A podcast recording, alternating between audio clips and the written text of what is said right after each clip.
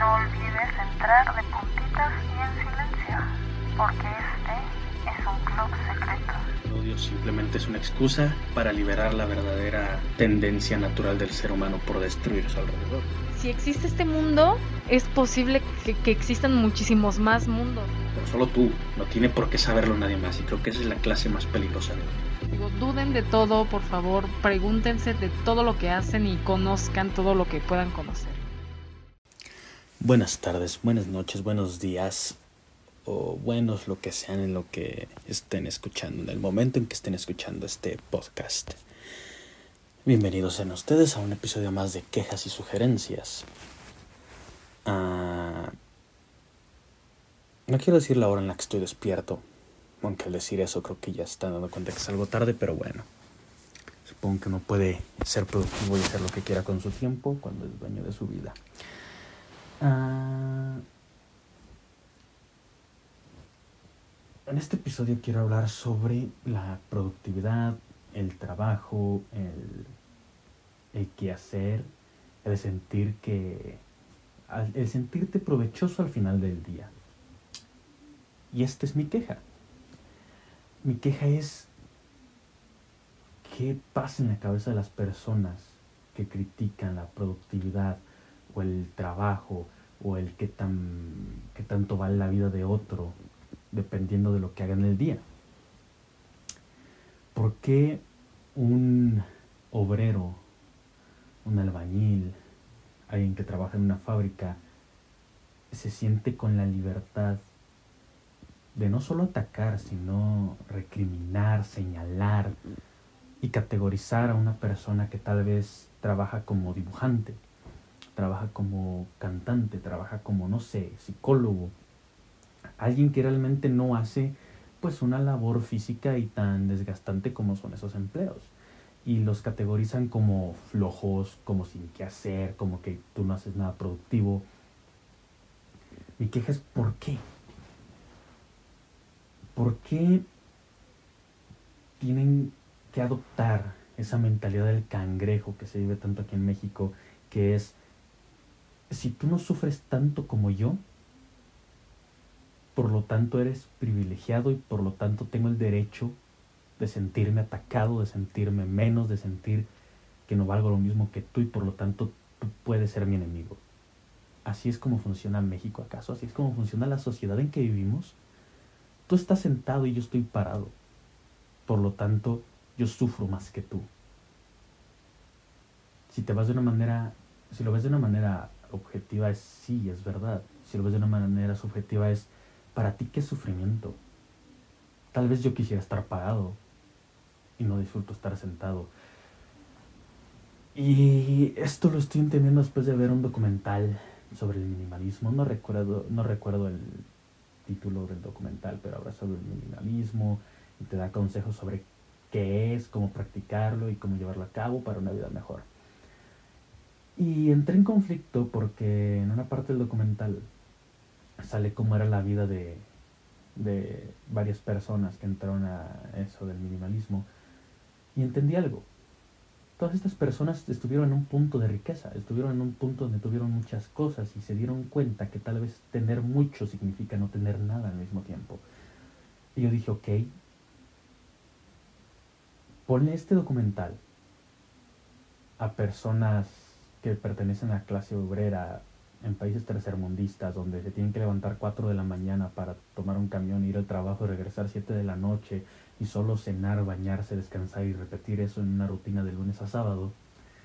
Y tal vez te mente en la madre. Decir, ¿en serio crees que tengo tiempo para estar pensando en el minimalismo? Por un sueldo de 1.400 pesos semanales y que tal vez no sepas en qué invertir. No estoy pensando en, ay, ¿esto me sirve o no? esto me hace feliz. Ni siquiera pienso en la felicidad. Le doy el, el sentido de la felicidad a lo que tengo en mi mano, que son unos billetes, que es una cartera nueva, que es ropa, que son tenis, porque si no le doy ese sentido a lo que tengo, por lo tanto trabajar no tiene sentido y si trabajar representa gran parte de mi vida, gran parte de mi vida no tiene sentido. Entonces, a lo que voy es que para saber que el todo no significa nada, tienes que tener el todo. Entonces, una persona que hace mucho en su día a día, y no mucho provechoso o no, o sea, mucho, de que sabes que yo me la paso de, de sol a sol, trabajando, cargando cajas, moviendo basura, moviendo esto, moviendo aquello, moviendo lo otro, moviendo aquello. Esa persona siente que alguien que tal vez se la pasó cuatro, cinco, seis horas frente a una computadora escribiendo y procesando datos, siente que esa persona no trabajó. Que tal vez una chica de 18 años que hizo un dibujo increíble en tres horas y le pagaron lo que a él le pagan en dos semanas, dice, ¿sabes qué? Esa persona es privilegiada. Esa persona no entiende lo que es romperse la espalda por dinero, porque solo hizo un dibujito. Y tal vez aquí caemos en la ironía de que sí, pero tú sabes lo que es sacrificarte haciendo ese dibujo. Poner una parte de ti en ese dibujo. Luchar con que tal vez no soy tan bueno haciendo ese dibujo, con que voy a recibir críticas, cosa que tú no, porque tú solo te tienes que hacer un trabajo y cumplirlo y tienes un horario, yo no, yo estoy sujeta a cambios y es más humano, cosas que tal vez no entendemos. Pero así no se ve hoy en día. ¿Por qué? Porque hoy en día buscan, buscamos carreras que ah, nos hagan sentir que realmente valemos algo y hacemos algo con nuestra vida.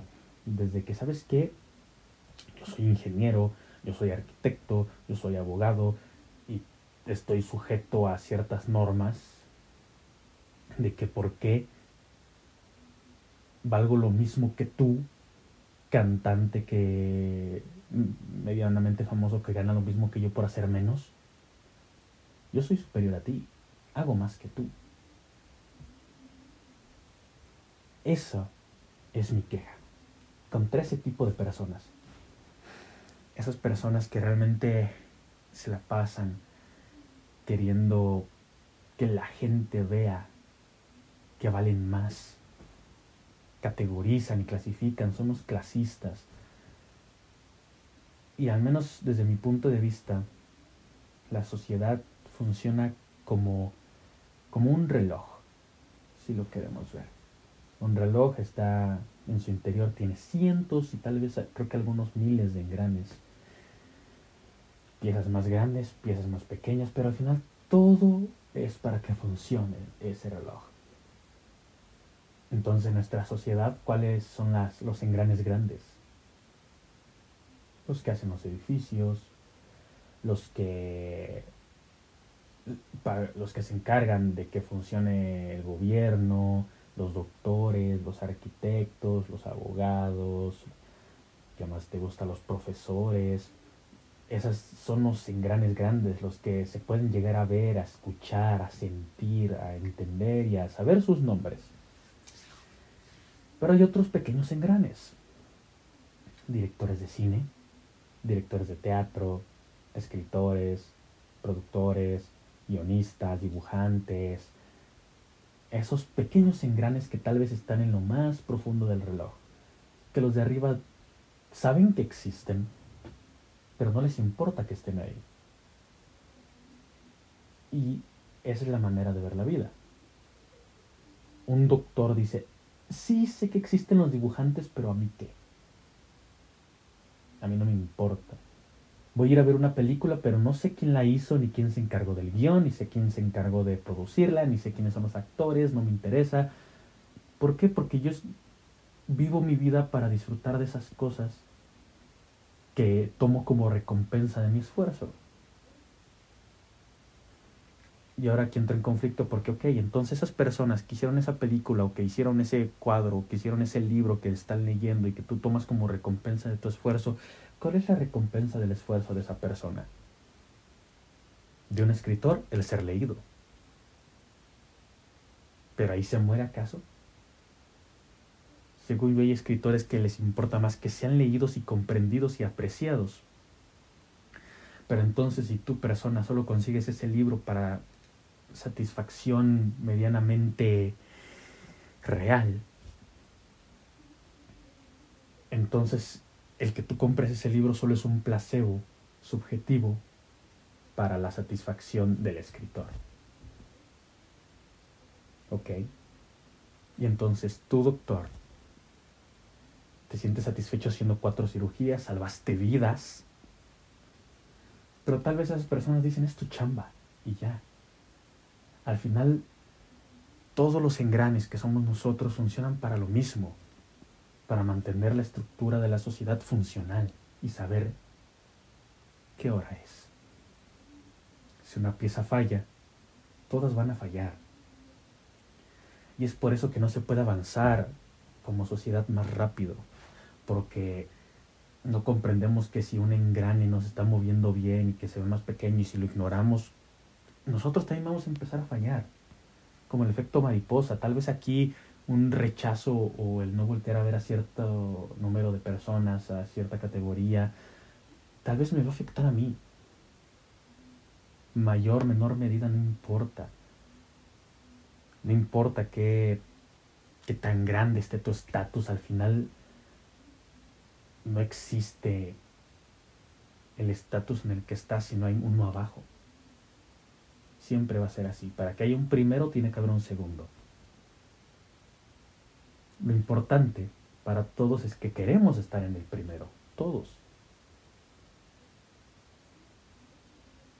Y mientras sigamos pensando así no vamos a llegar a nada. A nada completamente. Vivimos para los demás para que los demás nos categoricen y digan, ah, sabes que tú vales la pena como persona. Y si, esa si ese tercero dice, tú no vales la pena como persona, pues igual, ya valiste. ¿Por qué? Porque vives a través de la crítica del tercero. Cuando tendríamos que vivir con nuestra propia crítica. Esto lo digo porque hoy ha sido un día pesado para mí. Ah, no me gusta hablar mucho sobre mí en estos podcasts, pero voy a revelar un poquito. Ah, por ejemplo, hoy hice mucho de lo que me gusta y me desgasté demasiado.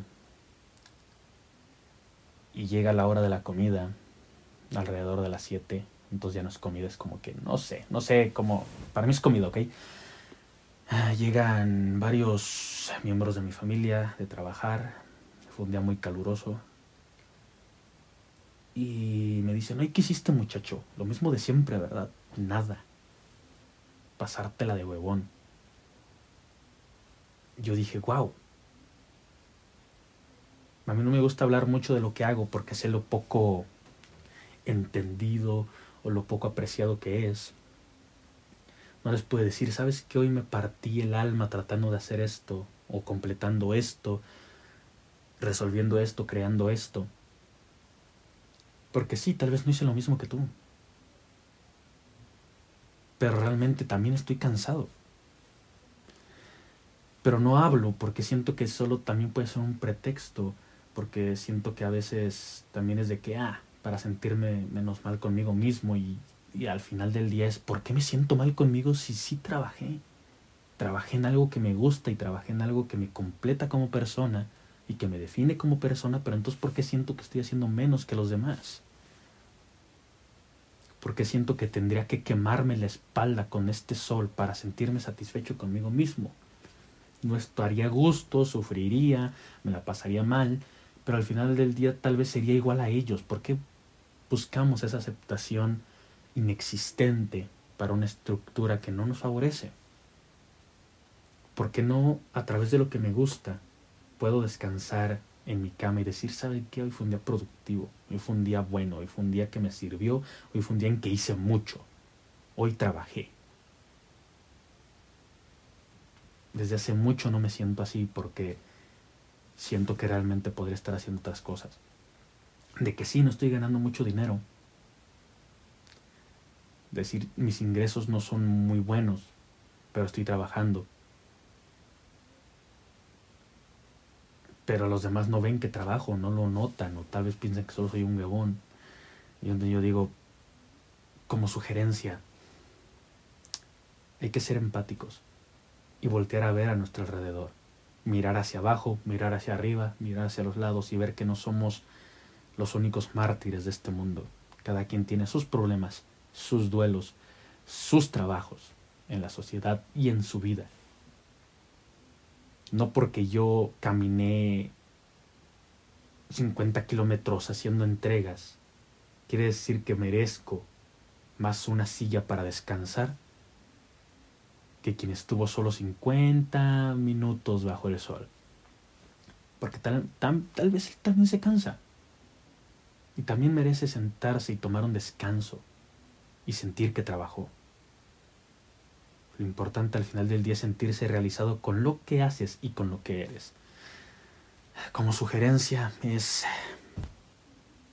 no trates de inducir a las personas a sentir lo mismo que tú a través de tu trabajo, a través de lo que haces y a través de lo cansado que estás.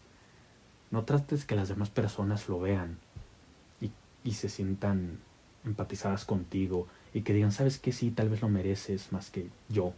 No. Haz lo que te toca en esta vida y ya está. Si no te gusta lo que haces, es algo que te guste. Pero deja de querer hacer sentir mal a las demás para que sientan un poquito de tu dolor. No.